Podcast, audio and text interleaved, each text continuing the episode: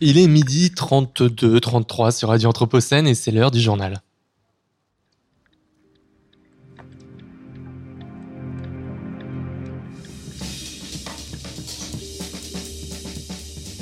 Le journal. L'actualité des mondes urbains anthropocènes. Et au programme de ce journal, aujourd'hui, une recette étonnante pour la transition énergétique de la France. Dans l'actualité locale, quand la métropole lyonnaise entend accélérer sa transition, la région, elle, préfère nier les enjeux climatiques. Le groupe Total Energy accusé de climaticide. Et des bonnes nouvelles pour conclure ce journal, les femmes sont de plus en plus prises en compte dans les entreprises et dans les organisations. Et on commence ce journal, François, avec ton grand format qui nous propose de faire un peu de gymnastique. Et oui, Florian, et j'ai aujourd'hui à cœur de faire travailler le corps et les méninges de nos auditeurs et de vous faire gagner en souplesse et motricité. Un esprit sain dans un corps sain, dit le dicton. Et pour cela, je voulais vous faire réfléchir à la notion d'écart, un mot qui tend à devenir une réalité croissante dans notre monde anthropocène. Car bien qu'on parle de réchauffement climatique, il convient aussi d'insister sur la notion de dérèglement. Nous entrons dans un monde fluctuant et l'élévation graduelle des températures s'accompagne aussi et surtout de la multiplication de situations climatiques exceptionnelles. C'est cet écart à la moyenne qui devient particulièrement préoccupant. Et tu nous donnes des exemples? Prenons le cas de New York. En trois mois, nous sommes passés d'une image de New York nimbée d'une brume rougeâtre sous l'effet des méga-feux canadiens à celle d'une mégapole inondée. La semaine dernière, il a plu en trois heures l'équivalent d'un mois de précipitations, plongeant la ville dans une situation de paralysie. Il en va de même pour la Grèce cet été où les inondations sans précédent ont répondu à la sécheresse et au feu, convertissant ainsi une plaine agricole, la Thessalie, en un vaste lac. Au total, ce sont 450 000 hectares qui ont été inondés, des chiffres dramatiques pour une région où 90% de la population vit de l'agriculture. Le changement global, c'est bien la multiplication de ces données aberrantes auxquelles nos sociétés ne sont pas préparées. Et l'important ici, ce n'est pas la moyenne, mais bien l'écart type qui augmente. Et la responsabilité dans ces catastrophes est là encore à faire d'écart. Et je vous parle ici d'écart entre les riches et les pauvres, pas par plaisir, mais parce que l'empreinte carbone s'avère extrêmement différenciée selon le niveau de richesse. Sans surprise, cet indicateur, qui est une mesure des émissions de gaz à effet de serre d'origine anthropique croît d'autant plus fortement que l'on est riche. Ainsi, en France, les 1% des plus riches du pays ont une empreinte carbone 8 fois supérieure à la moitié la plus pauvre.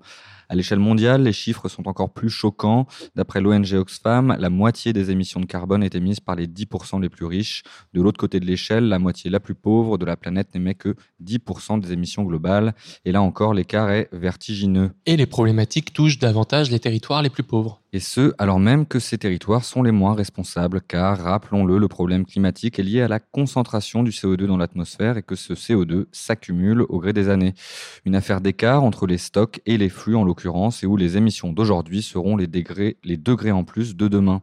Alors que les pays en développement ont le moins contribué à ce problème, ce sont eux qui supporteront le plus lourd fardeau. En réponse à ce constat, des pays particulièrement concernés ont d'ailleurs monté le V20 en écho au G20 pour Vulnerable 20 et la transition s'effectue bien souvent sur le dos des plus pauvres de nos compatriotes. Et oui, je fais ici écho à la proposition du patron du parti Les Républicains, Éric Ciotti, qui, pour financer la baisse de 15 centimes d'euros de taxes sur le gazole qu'il propose, souhaite diminuer les allocations chômage ou encore à Édouard Philippe qui, aux universités de rentrée du Modem, a appelé à prolonger l'autorisation de location des passoires thermiques. Ceux qui ont payé le prix, ce sont ceux qui ont besoin de logements peu chers. C'est une impasse pour les plus modestes.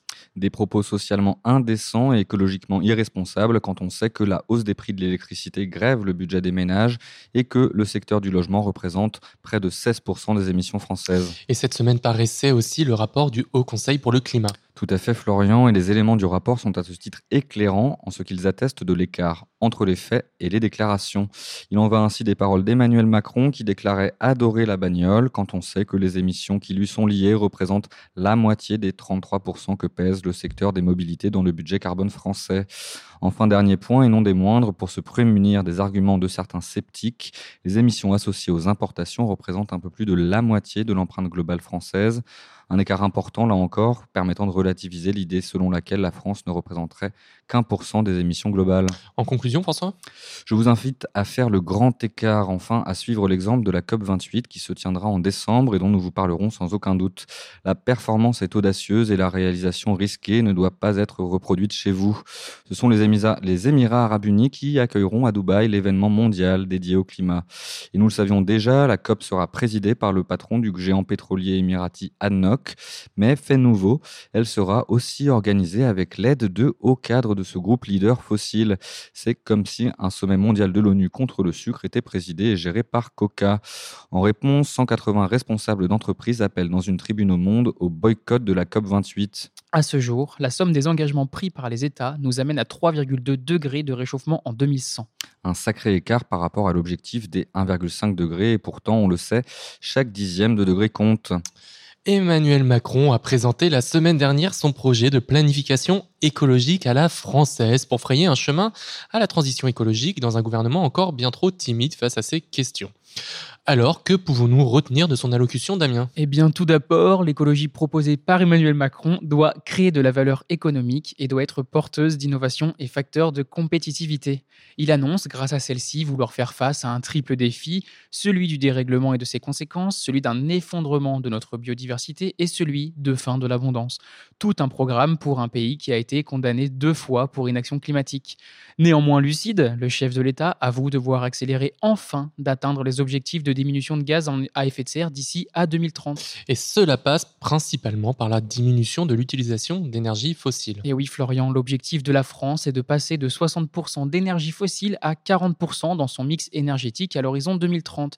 Alors pour y arriver, le chef de l'État entend sortir du charbon à partir de 2027. Rappelons tout de même que cette mesure avait été annoncée à plusieurs reprises pour des fermetures en 2022, puis décalée en 2024 en raison de la guerre en Ukraine. D'ici là, sans diminution de la consommation énergétique, il faudra certainement compenser ces fermetures de centrales à charbon. Néanmoins, le président n'a pas donné d'indication précise à ce sujet. Il a seulement annoncé avoir des réunions durant l'automne sur le déploiement de l'éolien en mer et n'a pas évoqué la question de l'énergie solaire. Une énergie solaire qui d'ailleurs a vu son déploiement s'accélérer début 2023. Effectivement, selon l'Observatoire de l'énergie solaire photovoltaïque, le nombre de raccordements du parc augmente principalement pour des petites installations de particuliers.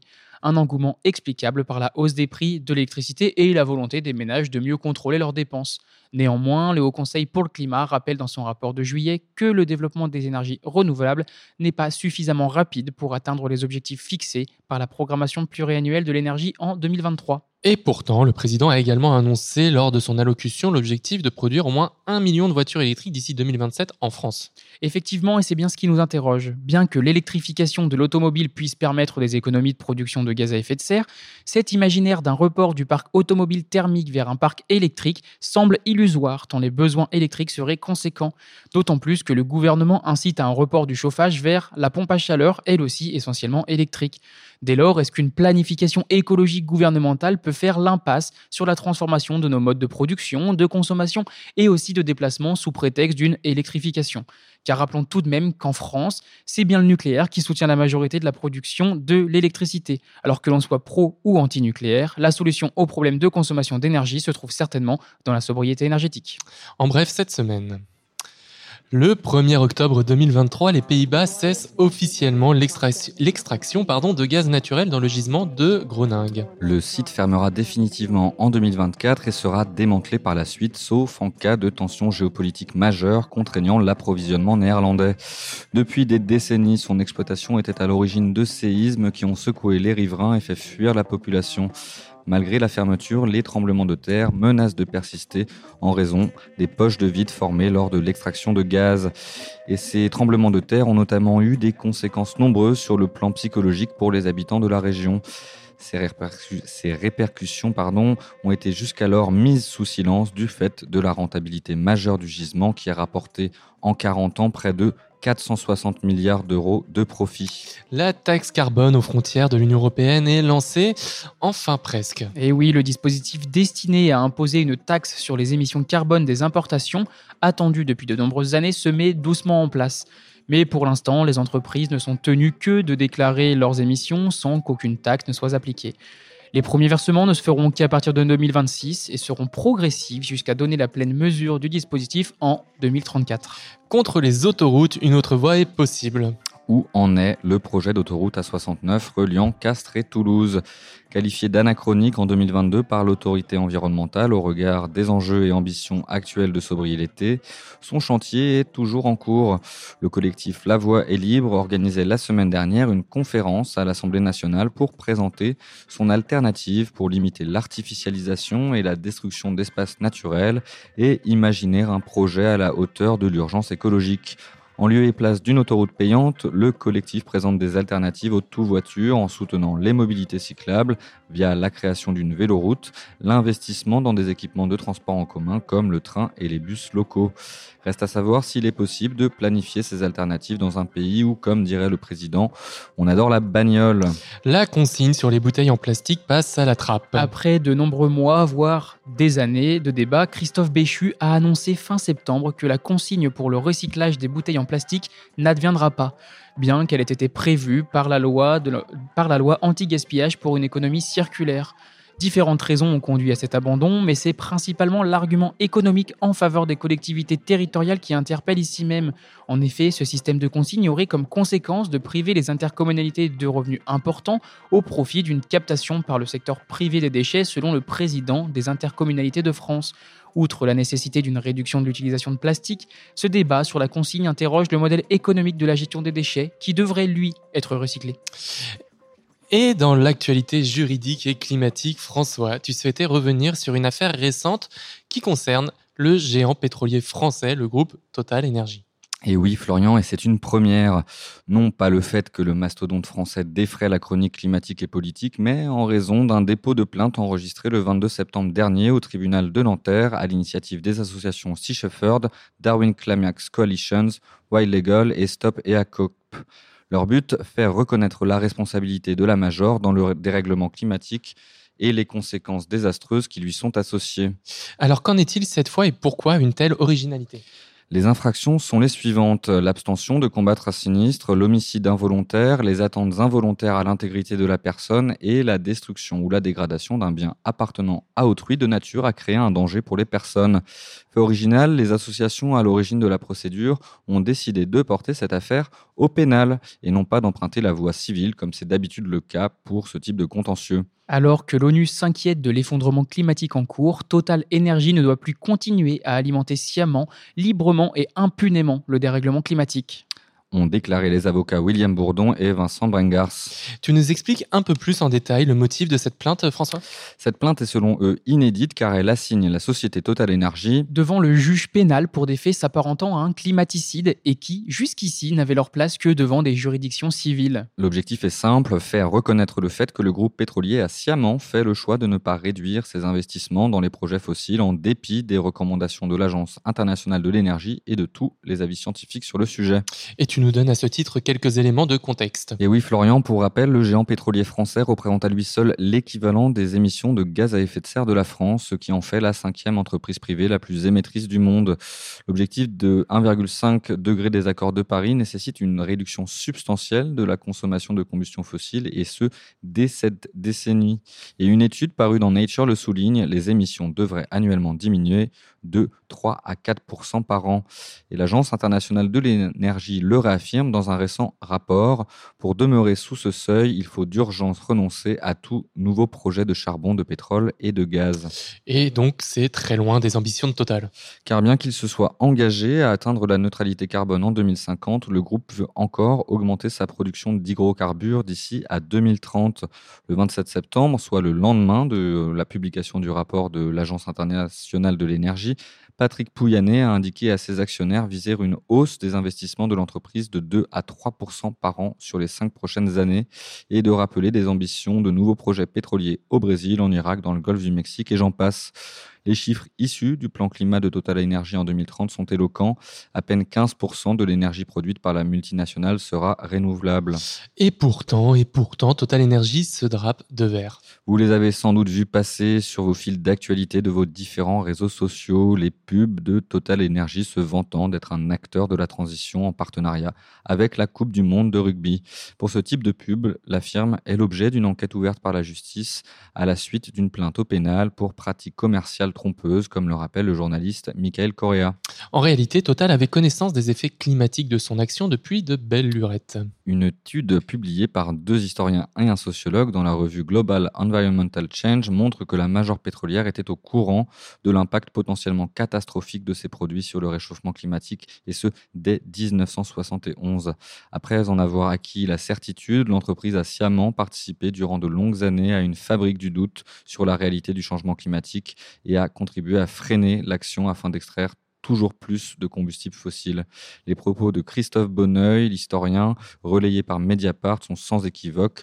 Dans une note de 86, la direction de l'environnement de Total déclare que Face aux velléités des gouvernements, l'industrie pétrolière devra se préparer à se défendre tout un programme. À qui le dis-tu, Florian Et à la défense répond visiblement l'attaque à travers cette stratégie, cette stratégie d'expansion qui est d'ailleurs pleinement assumée et revendiquée par le dirigeant décoré il y a peu de la médaille de la Légion d'honneur. J'assume de poursuivre mes investissements pétrogaziers car la demande croît avait ainsi déclaré Patrick Pouyanné le 30 août lors d'un débat aux universités d'été du MEDEF avec le climatologue Jean Jouzel et de poursuivre. Je respecte la vie des scientifiques, mais il y a la vie réelle.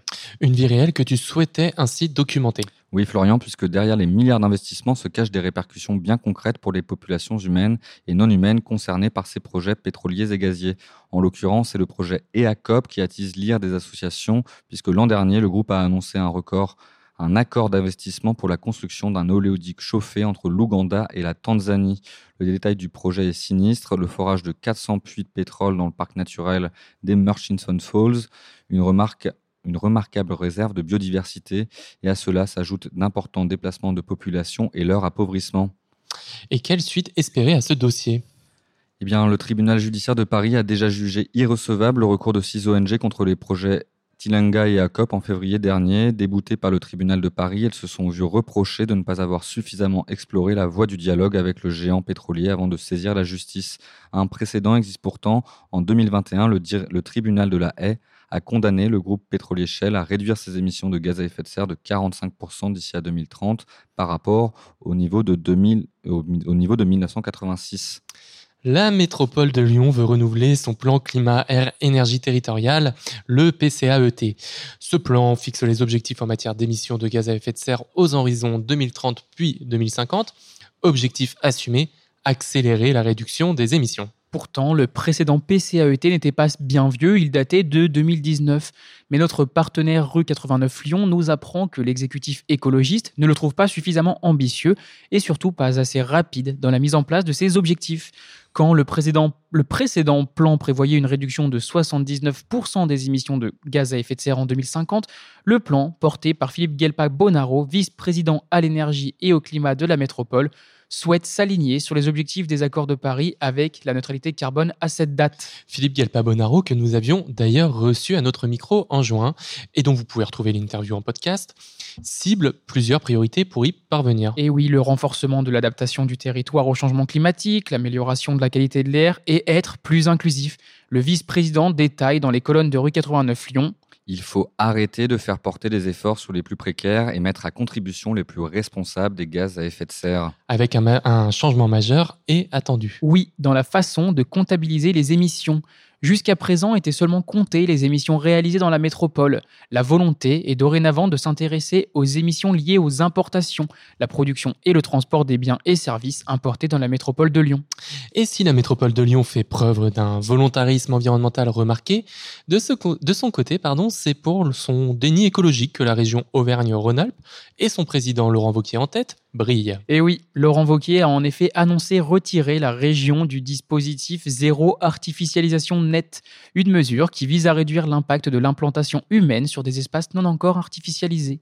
Les espaces agricoles et forestiers, donc, qui sont essentiels pour notre alimentation et la captation du carbone dans l'air. Sauf que si on se penche un peu sur cette déclaration et surtout sur ce qu'elle implique en termes juridiques, ici en direct de la nuit du droit, eh bien, elle nous laisse quelque peu songeurs, si ce n'est moqueurs. Eh bien oui, car le dispositif zéro artificialisation nette est une loi de la République. Et comme toute loi de la République, aucun élu local ne peut s'en affranchir.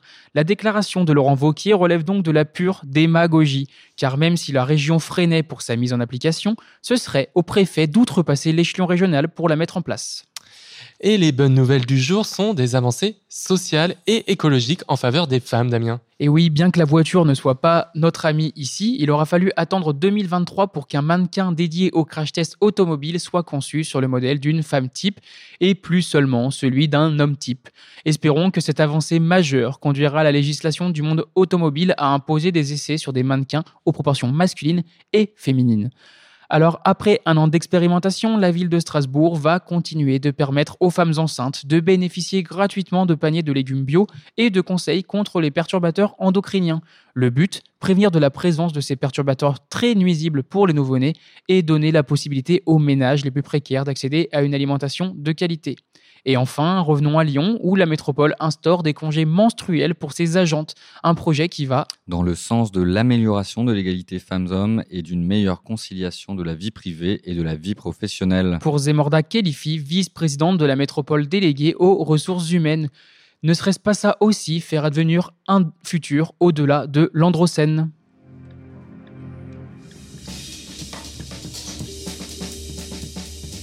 Le journal. L'actualité des mondes urbains anthropocènes.